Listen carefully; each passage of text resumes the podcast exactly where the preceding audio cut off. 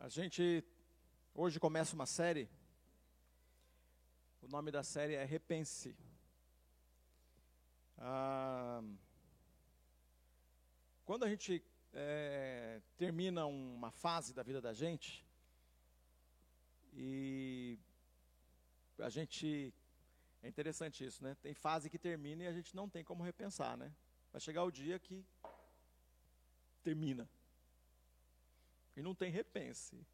Terminou mesmo, terminou a jornada. Terminou a vida. Mas de tempos em tempos, e quase sempre, a gente faz a conta pensando em ano. Termina um ano, a gente tinha algum, algumas coisas que a gente tinha pensado, que era legal acontecer. Termina a, aquela fase e a gente vê se aconteceu aquilo que a gente queria. A gente planeja novas coisas ali na frente. E a gente deve ter muitas perguntas que chegam né, nessa época, né, deve, muitas coisas para fazer essa avaliação. E é natural, a gente tem o ano, o ano contábil, é, algumas, é, alguns esforços aí das organizações para tirar o ano contábil exato, colocar o ano contábil não tem como mudar, mas tirar o ano é, para outras outras mudanças acontecerem fora do ano contábil exatamente acontecer um pouquinho antes ou um pouquinho depois. É um tempo de orçamento, é um tempo de planejamento. A gente tem um montão de coisa que acontece nesse momento. Agora, por exemplo, é um tempo onde as pessoas deram uma parada, estão voltando, né? Primeira semana cheia do ano terminando, as pessoas começam a voltar a trabalhar. É o mês predileto das férias, porque as crianças estão em casa. E quem não consegue tirar férias em janeiro sempre sofre porque as crianças estão em casa e você está trabalhando, isso fica tudo muito mais difícil é o momento que você começa a repensar. É, por que, que eu tenho quatro filhos? Né? Por que, que eu tenho três filhos? Você pensa, você repensa. Por que, que eu tenho tanto filho? Né? Por, por que, que eu resolvi é, chamar a família toda para passar uma semana junto? Aí você repensa. Né? É, por que todo mundo junto? Tantos dias. Você repensa. Tem uns negócios que você repensa. Você vê que é na ideia funciona bem, mas depois que está todo mundo junto ali, dá uma tumultuada, né? Coisas que você repensa. Então a gente está colocando essa série Repense, a primeira série de mensagens do ano, é a nossa série de janeiro. Ah, a gente vai trabalhar isso. E hoje é Repense a Vida. A gente vai repensar outras coisas durante o mês, mas hoje é Repense a Vida. A gente tem ah, algumas expressões que as pessoas vão trazendo e a gente vai, vai simplesmente guardando essas expressões. Por exemplo, tem gente que fica falando, parece que é um. O negócio que, é, que quando repete muito, eu acho bom parar de falar. Quando as pessoas estão repetindo demais, eu acho que o melhor que a gente faz é não falar. Porque é aplicado de um jeito como se funcionasse para tudo. Por exemplo, menos é mais. Menos é mais, tem gente que está falando tanto menos é mais que está me enchendo, sabia? Eu sei que para muita coisa menos de fato é mais. Menos carboidrato, é, mais saúde. Mas não é bom? É, eu acho que é. Mas eu sei que menos é mais para isso. Agora tem coisa que menos não é mais. E a gente está numa, numa lógica é, que eu acho que é uma lógica brasileira, que é uma lógica ruim. Eu, eu falaria que é uma lógica humana. Mas às vezes eu, eu percebo que tem a ver com uma lógica brasileira de você fazer o mínimo, absolutamente o mínimo em quase tudo, e você esperar o máximo do resultado. Você faz o mínimo e espera o máximo. É impossível, né? Se você fizer o mínimo, não vem o máximo. Então tem coisa que você não pode fazer menos, você tem que fazer mais. Se você quer um bom resultado, você precisa fazer mais. Mas a gente está entrando nessa lógica que o menos é mais, ficou um negócio legal de falar, porque você, né? Você quer ser, a gente viu o Vini tocando aqui. O Vini tocando, parece que é fácil. Eu fico vendo, vendo o Vini tocar, é uma coisa muito fácil. Ontem tinha uma moça tocando no, no, no, no encerramento do, do, treinamento de expressão, uma moça tocando contrabaixo. Eu, eu já vi mulheres tocando vários instrumentos. Mas aquela moça tocando contrabaixo parecia assim que é um negócio que eu aprendo de hoje para amanhã. Eu toco, porque é um negócio assim que ela fazia com uma tranquilidade que parecia que ela estava ela estava pensando em duas ou três coisas, ela ajudava o menino da bateria, quando o menino, você está no tempo errado. Ela falava, você está no tempo errado. Ela... Quando a gente vê o Vini tocando, o Vini faz isso também. Faz parecer que é fácil. Agora, para você tocar que nem o Vini, Não dá para você tocar menos. Aí você vai treinar para tocar que nem o Vini. Aí alguém fala para você que menos é mais. Eu falo, ah, menos é mais, então se eu treinar menos, eu aprendo mais. Não, para isso não tem jeito. Você vai treinar mais para saber mais. Então a gente precisa repensar esses, essas, essas frases, elas não cabem em tudo. Ela cabe em bastante coisa. Tem bastante coisa que menos é mais. A gente exagera em algumas coisas. É fato. Mas não cabe em tudo. Numa lógica brasileira que a gente tem a tendência de fazer o mínimo. Uma lógica brasileira. Eu ia dizer humana, mas eu vejo que parece que a nossa cultura trabalha para a gente fazer menos. E eu já tive pessoas trabalhando comigo, de gente que é muito responsável e que consegue se autogerir. Mas eu já tive pessoas trabalhando para mim que não conseguiam se autogerir. Trabalhando comigo não conseguiam fazer uma, auto, uma autogerência. Quando eu deixava livre, falava assim, ah, você pode chegar ao horário que você quiser. Mas eu quero que você esteja aqui meio-dia para a nossa reunião. Ele chegava meio-dia e 15. Por quê? O mínimo. O, fazer o mínimo possível. E que hora, daí perguntava que hora ia embora. Ora, mas se ele podia chegar a qualquer hora, eu precisava que ele tivesse. Podia chegar na hora? Pois é, a gente tem uma cultura brasileira que é desse jeito. E quando é, falado assim, você pode arrumar esse lugar aqui. Algumas vezes a gente teve menor aprendiz trabalhando na, na, na minha equipe aqui, quando eu estava no, no, aqui no, na diretoria executiva do Expresso Ação, a gente tinha um menor aprendiz. Eu quero que você arrume esse, esses arquivos aqui. Coloca tudo em ordem, coloca nas caixas e tal. Sabendo que não era tão rápido assim que a gente ia abrir as caixas e ver como é que estava a ordem dos arquivos, o que estava arrumado eram as caixas e não os arquivos lá dentro. Por quê? Fazer o mínimo.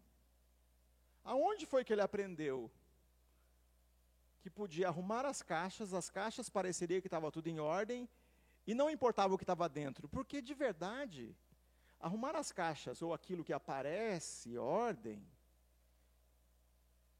na verdade, isso é até secundário em relação ao que está dentro. Mas essa lógica que a gente tem de fazer o mínimo. As pessoas buscam um jeitinho de chegar, né, se pode entrar às 8 horas e tem tolerância, ela dá um jeitinho de chegar no máximo da tolerância. E ela pode, ao invés de sair às 17, ela sai às 16h30. E a gente vê isso acontecendo em todos os lugares. Isso é desanimador. Tem muita coisa na vida que a gente pode ficar na média. Tem bastante coisa na vida que a gente pode ficar na média. Por exemplo, eu quero ficar na média de, é, é, na média de idade masculina. Qual é a média de idade masculina? Assim, todos os homens, as mulheres vivem é, mais que os homens. Pelo menos quatro anos mais que os homens. Né? A média de idade masculina, eu acho que 78, se não me engano. Eu quero ficar nessa média. Pelo menos até os 78 eu queria viver. De preferência, eu queria, não queria, não queria nem ter pressa. Mas eu queria viver saudável até os 100.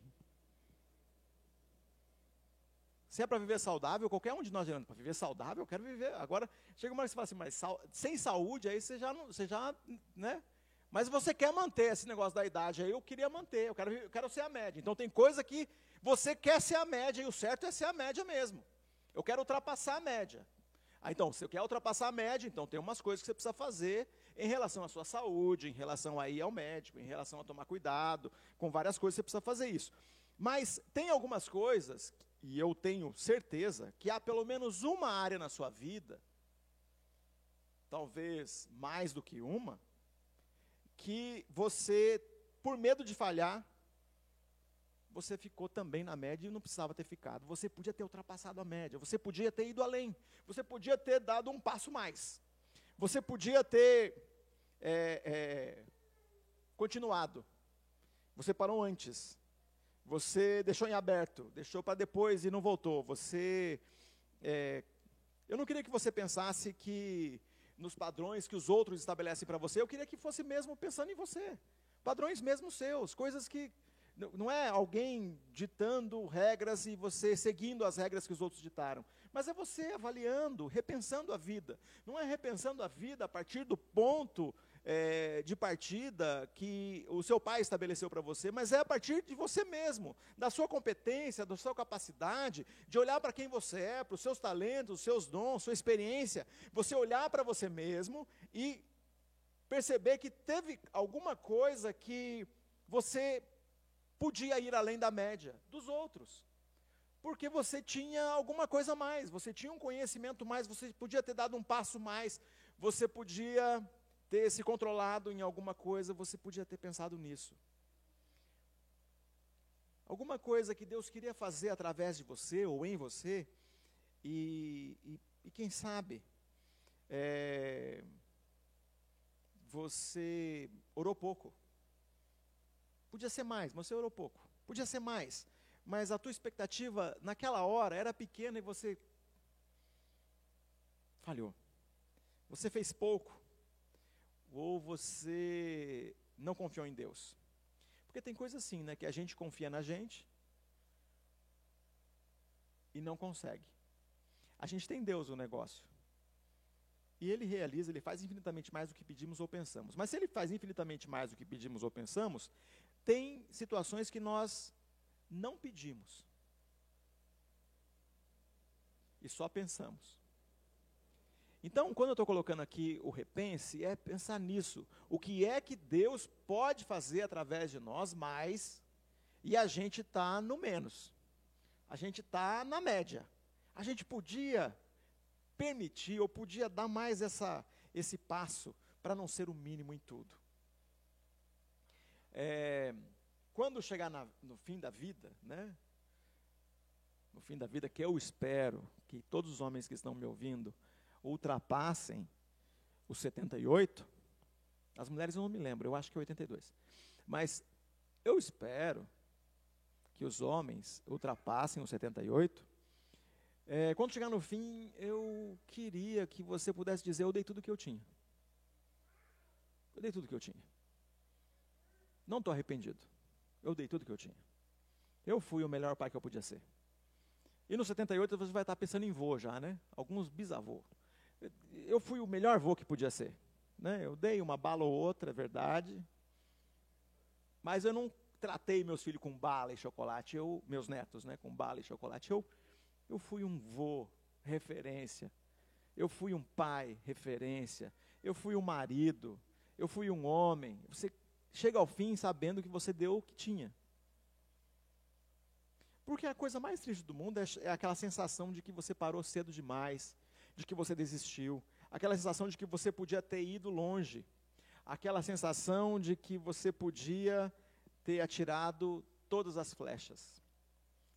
É, eu li um, um, escritor essa semana, é, e a semana passada, né, ali antes do, do, do, finalzinho ali do ano, eu comecei a ler o livro e, e ficou um, dois capítulos para depois, é, que eu já li agora no começo do ano, mas ele dizia o seguinte, é, usando essa, essa ideia da aljava cheia de flechas, Alguém que vive essa vida deve terminar a vida com a aljava vazia.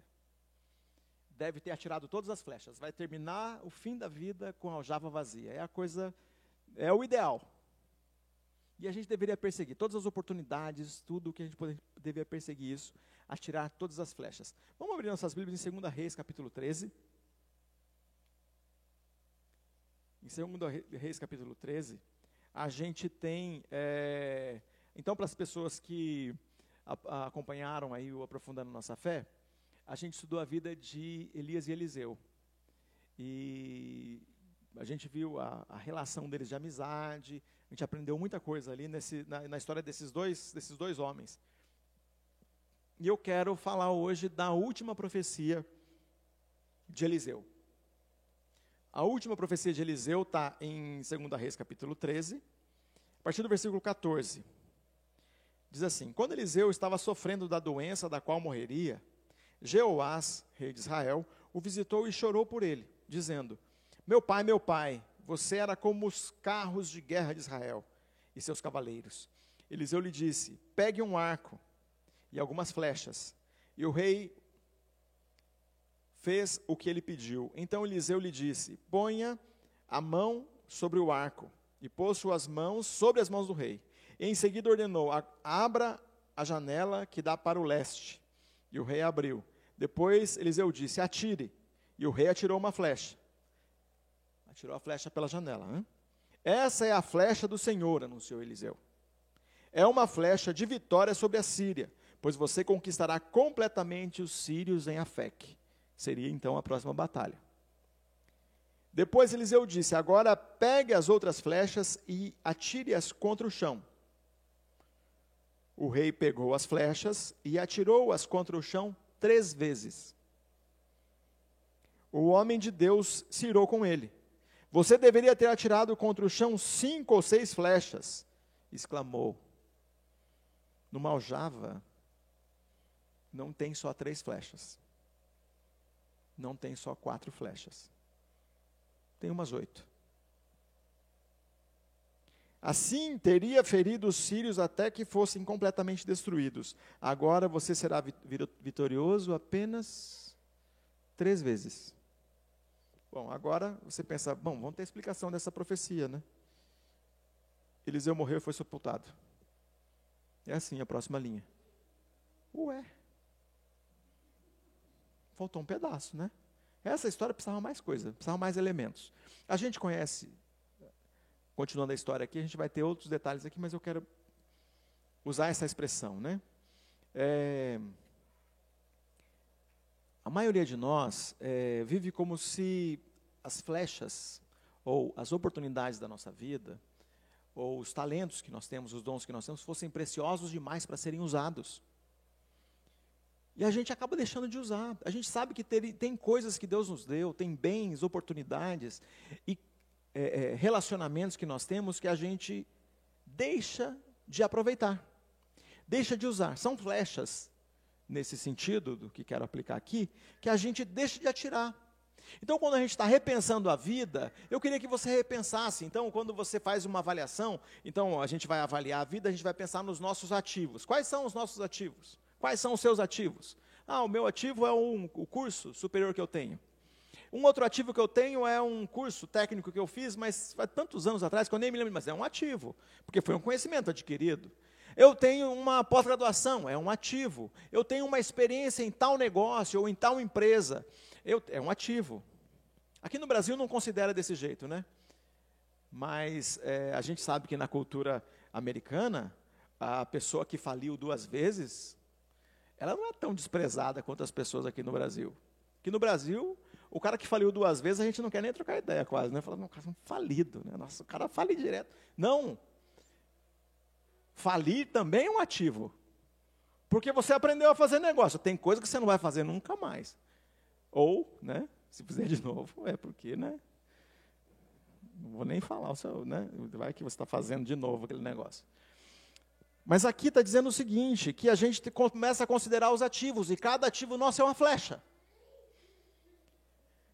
E às vezes a gente está tão, tá tão na média em tudo que nós fazemos que a gente está economizando flecha, a gente não está tirando, a gente não está usando, a gente está usando as oportunidades, oportunidades que a gente tem, os dons que a gente tem, a competência adquirida, a gente não está usando. Que tal a gente começar a pensar, eu, repensando a vida hoje, a partir de agora, se eu tiver que considerar o final da minha vida, eu quero terminar com a aljava vazia. É tão emblemático esse negócio do 78, porque se foi 78 mesmo para a minha vida, eu só tem mais 30. É, amor, acho que, né? Nós vamos ter que caprichar naquele negócio lá da, da acupuntura, do, né? Comer melhor, fazer mais exercício, para ver se passa um pouquinho, mas para ter mais pouco mais de tempo né, nessa vida. Porque quando a gente faz o, a, a, conta por, por, ponto de vista da média, a gente começa a fazer conta e fala, nossa, minha vida está muito curta. Mas se a gente não está aproveitando as oportunidades, então a vida tem que ser curta mesmo. Porque quem não aproveita as oportunidades, para que uma vida longa? E a gente vai olhando para isso, né? Então, é, é, só que a gente fala assim, mas eu sou imperfeito, eu não, sou, eu não, eu não dou conta e tal. Eu, bom, consciente da sua imperfeição, você deve também estar consciente que você não tem nada a perder. Certo? Porque assim, quem é consciente de que é imperfeito não tem nada a perder. Você fala, eu não sou perfeito. Eu né, já andei bastante, não tenho nada a perder, então vou em frente. Se você vai fracassar em alguma coisa, que seja fra que fracasse atirando, que fracasse avançando, que, que fracasse escolhendo que você vai avançar mais em alguma área da sua vida. Repensando a vida, tem umas coisas que eu não fiz que eu posso fazer.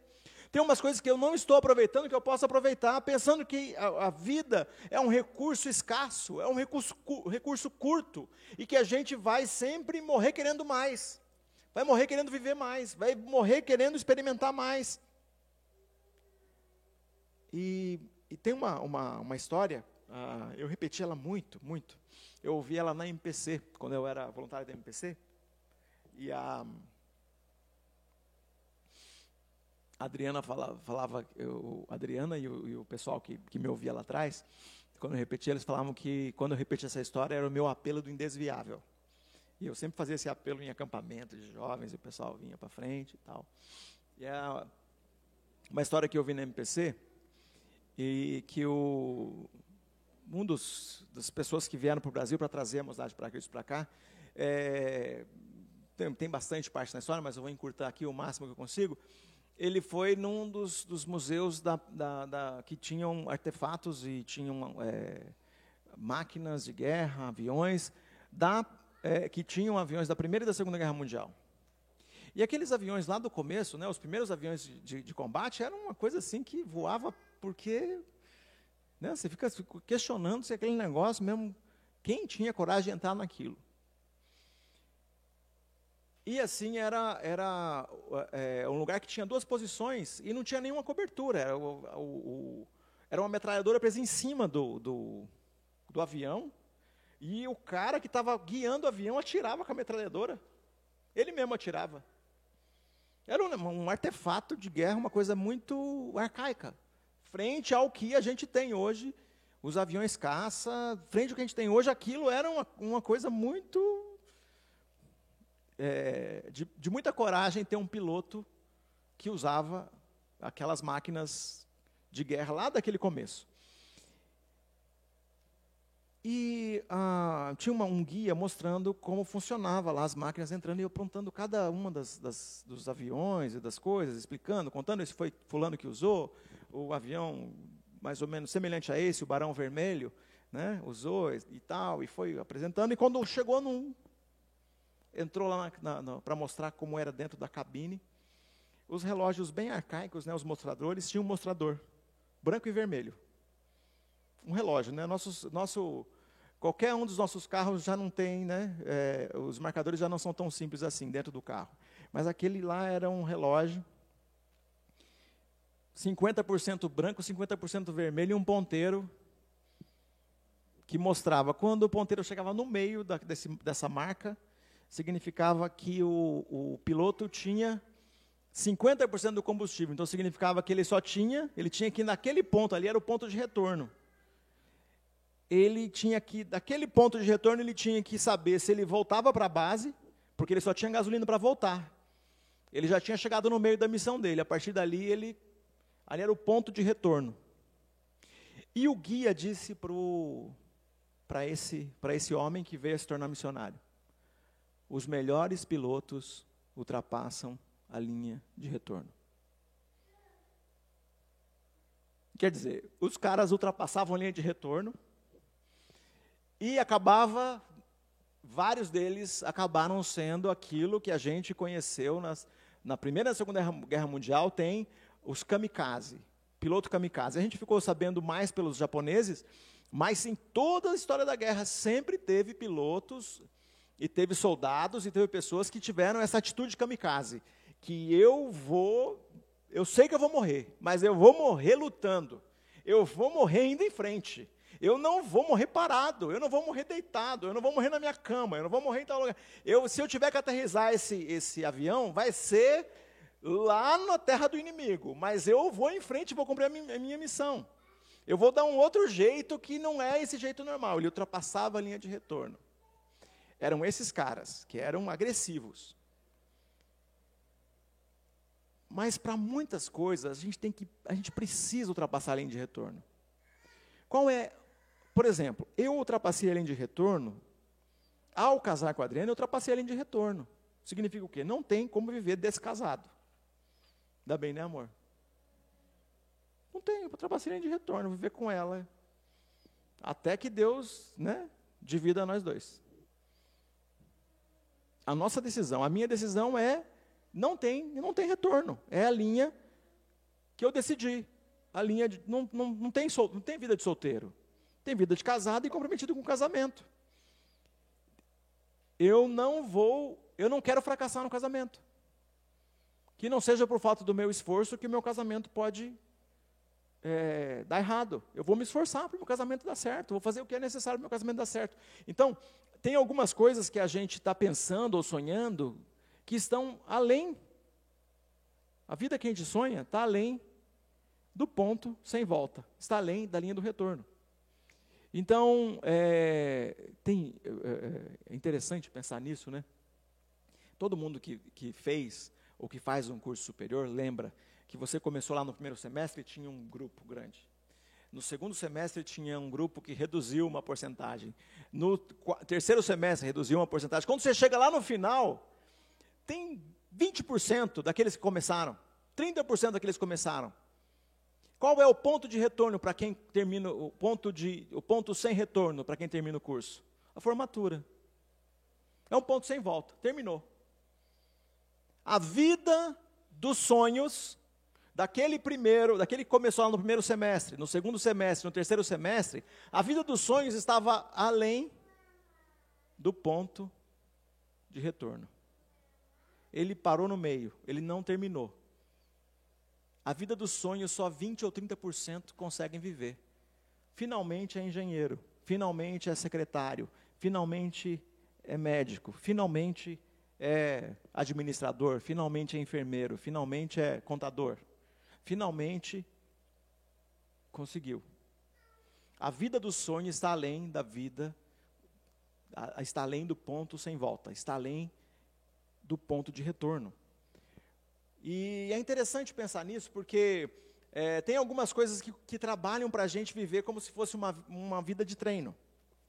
Eu falava ontem que a gente não tem uma vida treino. Ia ser da hora se a gente tivesse uma vida treino. Não ia? E nesse ponto aqui eu tenho que falar é, uma coisa que tem um jeito de ver a vida que pensa que está vivendo uma vida treino. O que é uma vida treino? Primeira vez você nasceu como escravo no Egito, aí você treinou. Você viveu aquela vida treino. Aí na outra vez você veio de novo, aí você veio soldado do romano. Vida treino. Veio treinando. E aí você viveu uma outra vida que você era um, um colono americano. Vida treino. E agora você veio nessa vida aqui. Vida treino. Não é verdade? Ia ser perfeito. Imagina se a gente tivesse vida treino treinei umas 10 vidas para finalmente nessa vida aqui eu fazer e acertar tudo. Mas se eu treinei 10 vidas para chegar nessa vida aqui, eu estou errando para caramba, não é possível. Não é possível. Eu queria muito dizer para vocês que tem vida treino. Mas pelo que nós conhecemos do que a palavra de Deus ensina, do que a Bíblia ensina, não tem vida treino, é só uma vida. É só essa vida.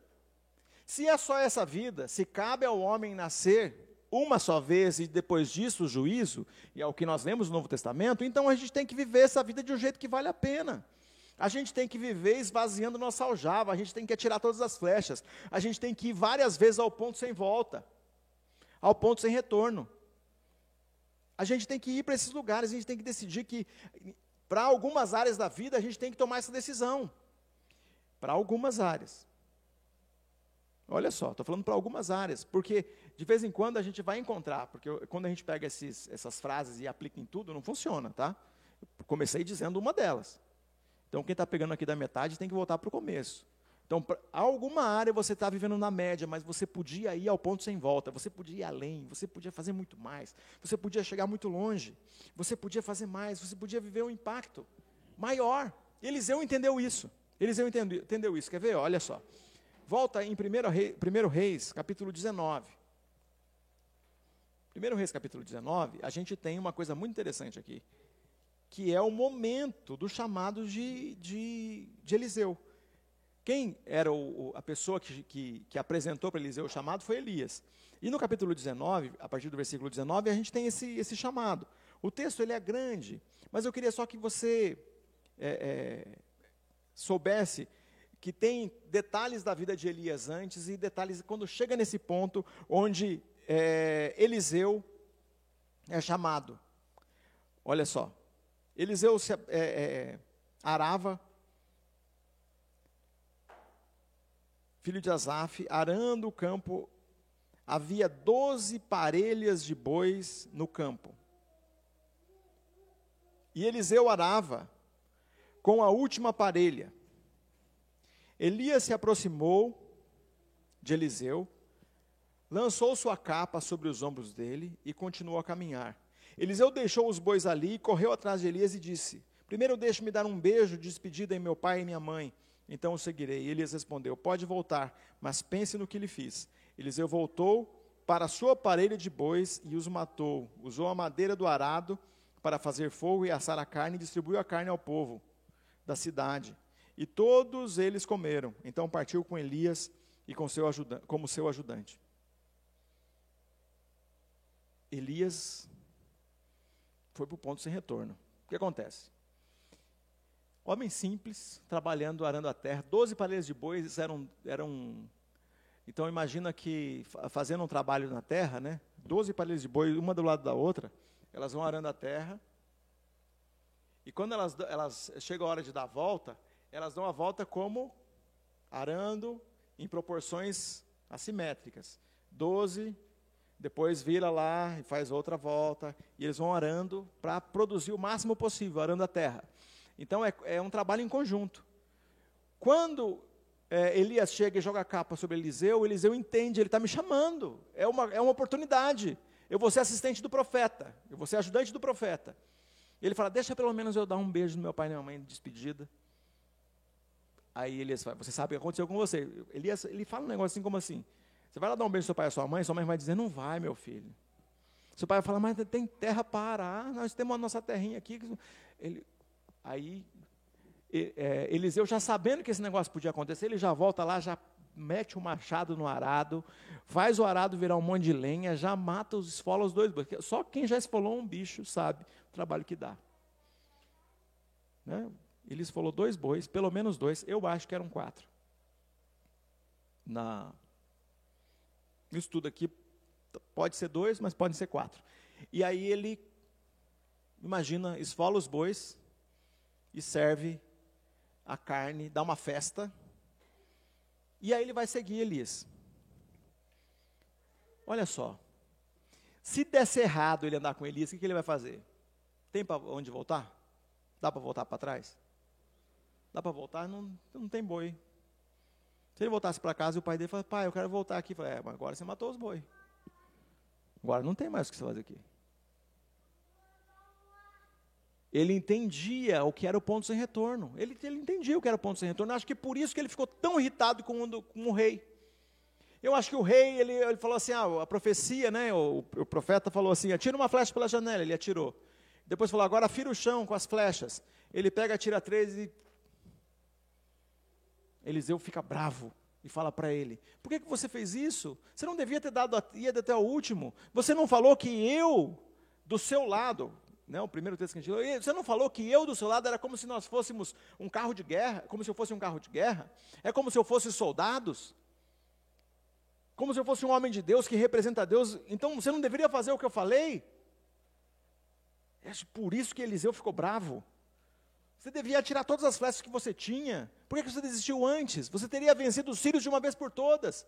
Por que você desistiu antes? Então, eu acho que pode aplicar isso para alguma área da sua vida que você não está considerando e deveria repensar. Você devia até o fim. Você não orou tudo o que precisava. Talvez você nem tenha orado. Você tenha contado só com a sua força. Lembra que nós estamos fazendo coisas que dependem de Deus. Nós estamos fazendo, nós estamos insistindo em processos que dependem de Deus, porque Deus faz infinitamente mais do que pedimos ou pensamos e Deus é danado para usar gente simples para fazer coisa difícil. Para fazer coisa grande, porque aqui ó, é um agricultor. É um agricultor, gente, é um, um E aí a gente vai ficar pensando nisso, mas eu queria que você considerasse, você que está ouvindo aqui, eu falei no começo. Se você não tem uma comunidade de fé, é para você considerar isso aqui. Aqui a gente está começando, gente. Aqui, se chegar aqui, você fala, Ei, mas e as minhas crianças? Bom, já fala real para você. Tem um trabalho com criança aqui, mas precisa de gente para trabalhar com criança. Que está acontecendo? A maioria das pessoas, a pessoa gosta de trabalhar com criança. Sabe trabalhar com criança, mas quer ir para um lugar onde está tudo pronto. Ó, se você vier para a nossa igreja, você vai ter uma oportunidade de atirar todas as flechas aqui. Aliás, quem quer, não quer atirar flecha nenhuma, não venha para cá.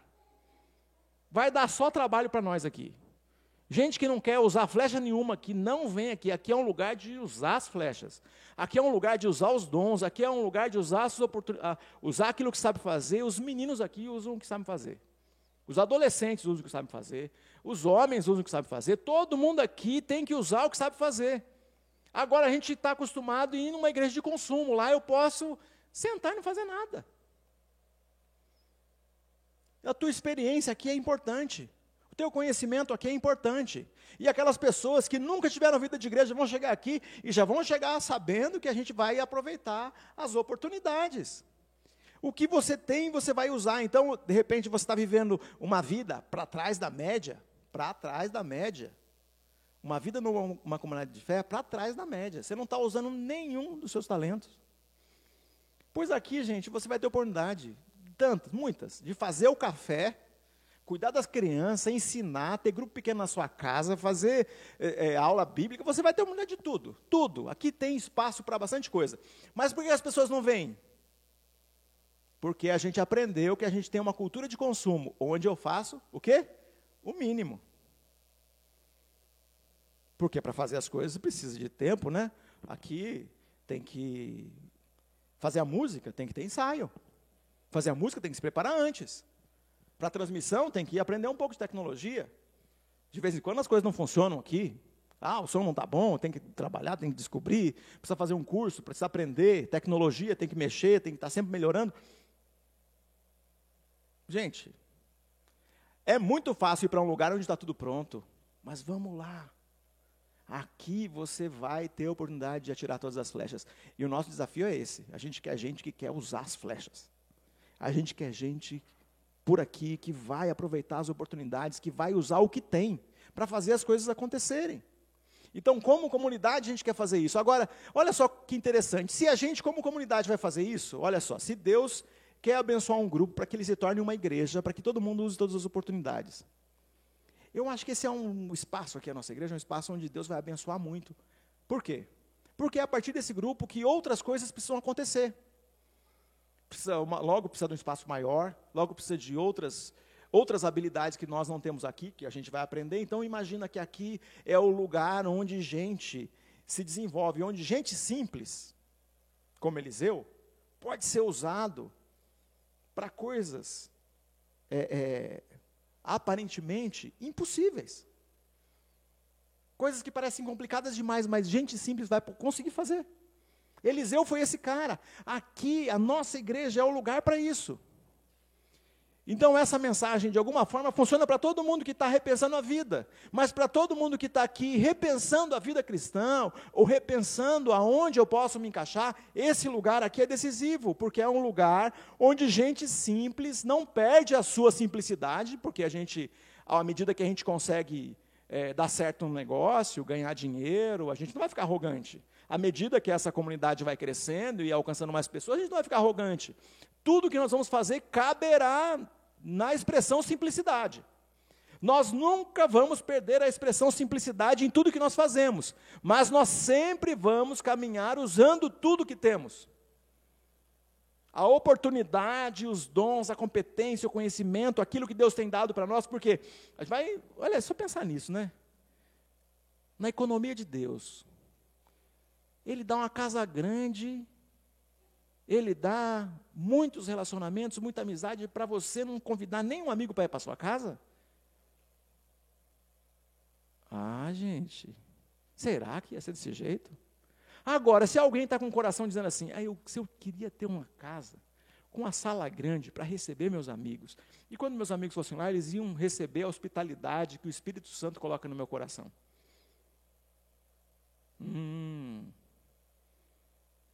Isso aí, Deus fala, esse cara, eu não dei essa flecha para ele, mas eu vou dar.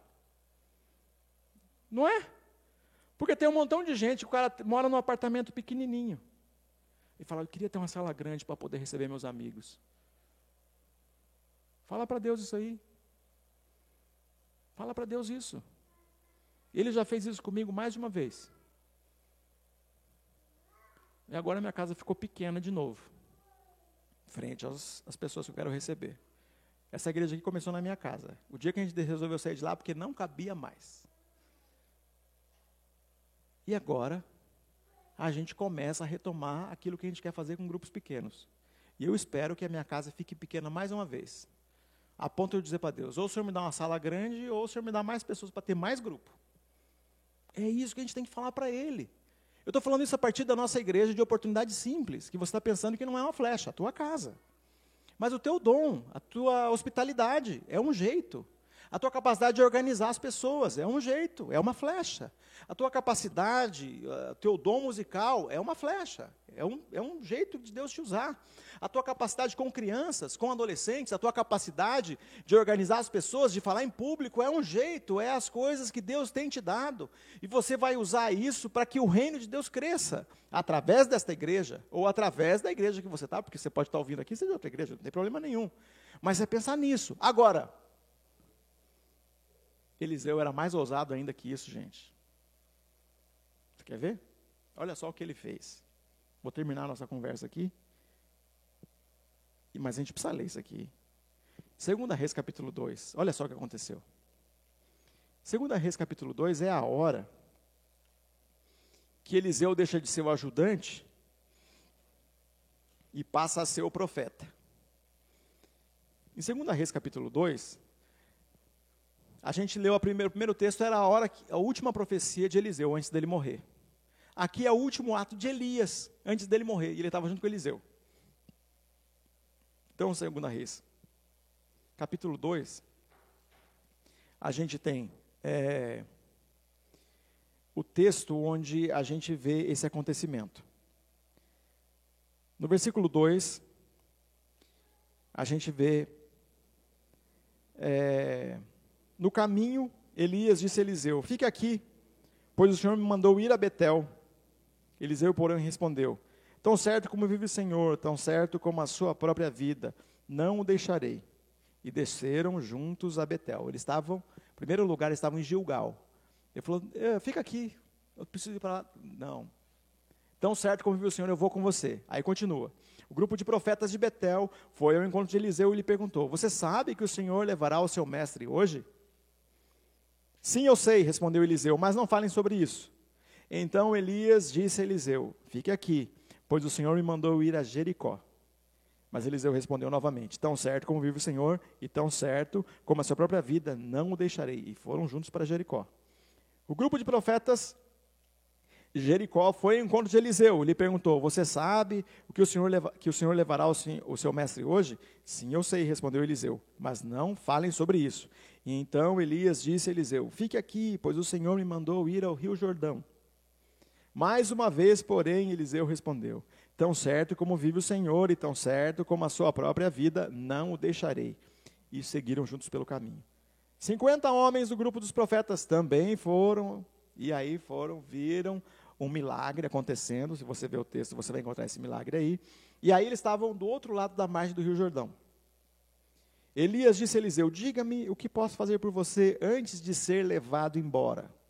Então era uma profecia conhecida, todo mundo sabia que Eliseu ia embora, levado por Deus. Uma das coisas mais fantásticas que tem no Antigo Testamento. Elias respondeu: Eliseu respondeu: Peço-lhe que eu receba porção dobrada do Espírito e me torne seu sucessor. Elias respondeu: O que você pediu é uma tarefa difícil, mas se me vir quando eu for separado de você, receberá o que pediu. Caso contrário, não será atendido. De repente, quando caminhavam e conversavam, surgiu uma carruagem de fogo, puxada por cavalos de fogo, que passou entre os dois e separou os dois, e Elias foi levado ao céu num redemoinho. Coisa fantástica, gente. Um negócio assim que você tem que. Ah, sabe aquele testemunho que você tem que estar no clima, senão você fala. Ah, sei não, hein? Pessoal que acredita em OVNI, nessa hora que fala, foi um, ah, foi um ET. Foi. Foi um disco voador que levou o cara. Foi um negócio, né? Nessa hora que o pessoal fala isso. Mas eu não quero me ater a isso e as conversas sobre isso. A gente teve lá no Aprofundando Nossa Fé, a gente já conversou sobre isso. Mas o que aconteceu? Eliseu falou assim: Eu quero porção dobrada. Você já pensou, gente? Nas oportunidades, nos dons e tudo que você tem. O que é que custa você pedir? Dá mais um bocadinho aí, Deus. Porque tem coisa que você já está pedindo mesmo, né? Ou não, você não orou o suficiente. Tem coisa que você fala assim, Deus, mais um pouco. Eu acho que a gente podia orar mais, mais um pouco, sobre as nossas oportunidades, sobre os nossos dons sobre o nosso jeito de fazer e de viver a vida. Eu quero honrar o Senhor com tudo que eu tenho. Do dinheiro que entra na minha conta, o jeito que eu vivo com meus filhos, com a minha esposa e o jeito que eu me relaciono com vocês. Eu quero fazer isso. O jeito que eu me relaciono com meus amigos, o jeito que eu me relaciono com esse mundo. E quando eu olhei para essa verdade aqui, ao repensar a minha vida e ao repensar as minhas orações sobre 2022, eu preciso dizer para Deus: Deus, eu estou levando a sério o negócio e eu não estou orando quanto deveria. Eu vou levar mais a sério ainda do que eu estou levando todas as coisas. E eu vou até as últimas consequências, porque assim, às vezes, sabe o que está acontecendo? A gente, o primeiro lugar onde eh, Elias e Eliseu estavam e aconteceu a primeira conversa era Gilgal. Era distante, do, do outro lado do rio Jordão. Às vezes nós queremos as bênçãos que estão do outro lado do Rio Jordão ficando lá longe, sem fazer a nossa parte, sem ir junto, sem estar junto. Como é que você vai ser abençoado? Então, quero me dirigir agora mais certeiramente e completamente com as pessoas que estão caminhando com a gente como igreja. Como é que você quer ser abençoado como igreja se você fica lá, não sei aonde, e não vem junto? Você quer ser abençoado, mas não vem junto. Eu tenho certeza que Deus abençoa. E tem algumas coisas aqui que nós conhecemos desse, da história de Elias e Eliseu, que tem tudo a ver com a nossa caminhada de igreja. E se você não sabe do que eu estou falando, significa que você não andou com a gente o suficiente. Tenho certeza da bênção que é andar junto. Mas como é que você vai ser abençoado com a bênção que está do outro lado? E vamos usar aqui, do outro lado da linha de retorno, se você fica lá não sei aonde, fica olhando de longe, olhando de longe você não vai, vai experimentar isso aqui não. Então tem algumas coisas que você precisa tomar uma decisão. Que 2022 seja a hora de você repensar a tua jornada com esta igreja, ou com a sua igreja, que pode ser outra. Mas seja a hora de você pensar a tua jornada e decidir que você vai andar comprometido com uma comunidade de fé, mas comprometido não olhando de longe, comprometido como quem anda junto, comprometido para valer andando e fazendo parte. Como a reflexão que eu fiz de domingo passado, quem ouviu, deixando as coisas, Filipenses 3, 13 e 14, deixando para trás. Deixando as coisas que ficam para trás, tem coisa que eu preciso deixar para trás mesmo, preciso, que era um negócio que estava me prendendo, que fazia eu ficar segurando as flechas. Eu deixo as coisas para trás e prossigo para o alvo, prossigo caminhando para frente, olhando para frente, consciente do futuro, que hoje, do momento agora, das pessoas com quem eu convivo, andando com gente que está olhando e aproveitando cada oportunidade. Esse é o meu desafio para você que quer repensar a vida, que em nome de Jesus, você pegue cada talento, cada dom que Deus te deu, dom que Deus te deu e use a serviço do reino você não vai se arrepender. O que eu garanto é uma vida marcada por testemunhos. Marcada por testemunhos. Quem tem coragem de ser ousado não vai ficar sem testemunho. E a gente já teve algumas vezes testemunhos aqui na nossa igreja de gente curada. E algumas vezes testemunhos de pessoas que estavam Jesus. Mas eu quero, eu não, eu não quero acostumar com isso assim como quem ouve e, e mas eu queria ouvir isso o tempo todo. Eu queria ouvir isso o tempo todo. Eu queria ouvir isso. Eu queria ouvir. Não, que eu queria que você me contasse. Que você orou por alguém. e essa pessoa aceitou Jesus. Eu queria que você me contasse que você orou com uma pessoa e ela aceitou Jesus. Que você me contasse que você orou para uma pessoa e ela foi curada. E ela foi tocada nas suas emoções e ela não está mais na tristeza profunda. Ela foi mudada. Eu quero ouvir isso. Mas a gente só vai ouvir isso se você quiser viver além da média. Porque a média das pessoas é não orar pelos outros. É não orar por ninguém, é nem orar por si, não é orar por nada, é não orar quase nunca, nem orar pela refeição. Isso é a média. Isso é a média das pessoas. Então, a gente tem que ultrapassar a média, até na oração. Olha que desafio. Uma coisa boa para começar em 2022. Orar um pouco mais. Orar mais. E descobrir Deus respondendo às nossas orações. Vamos fazer uma oração? Senhor Pai Todo-Poderoso, eu acredito que o Senhor pode fazer infinitamente mais do que pedimos e pensamos. A gente lê isso, sabendo que a gente tem isso como palavra verdade de Deus nos evangelhos. A gente lê isso sabendo que o Senhor ensina para a gente nas cartas que o Senhor escolhe aquilo que não parece com nada, para envergonhar aquilo que parece com algo. Então significa que gente simples pode ser muito usada. Que gente que pensa que não tem nada, que está com as mãos vazias, que está com a aljava vazia, pode ser usada poderosamente. Senhor, eu estou aqui com um grupo de pessoas, pequeno. Tem outro grupo que está lá ouvindo pela internet, tem gente que vai ouvir depois, mas é gente que talvez esteja pensando que não tem tantas flechas assim para usar. É gente que está vivendo na média, ou abaixo da média. Senhor, que cada um aqui sinta, ao repensar a vida, que pode ir além, além desses limites que ela mesma colocou. Porque nós não queremos depender dos nossos limites, mas a gente quer ir além porque a gente está se relacionando e a gente vai depender de um Deus que faz infinitamente mais.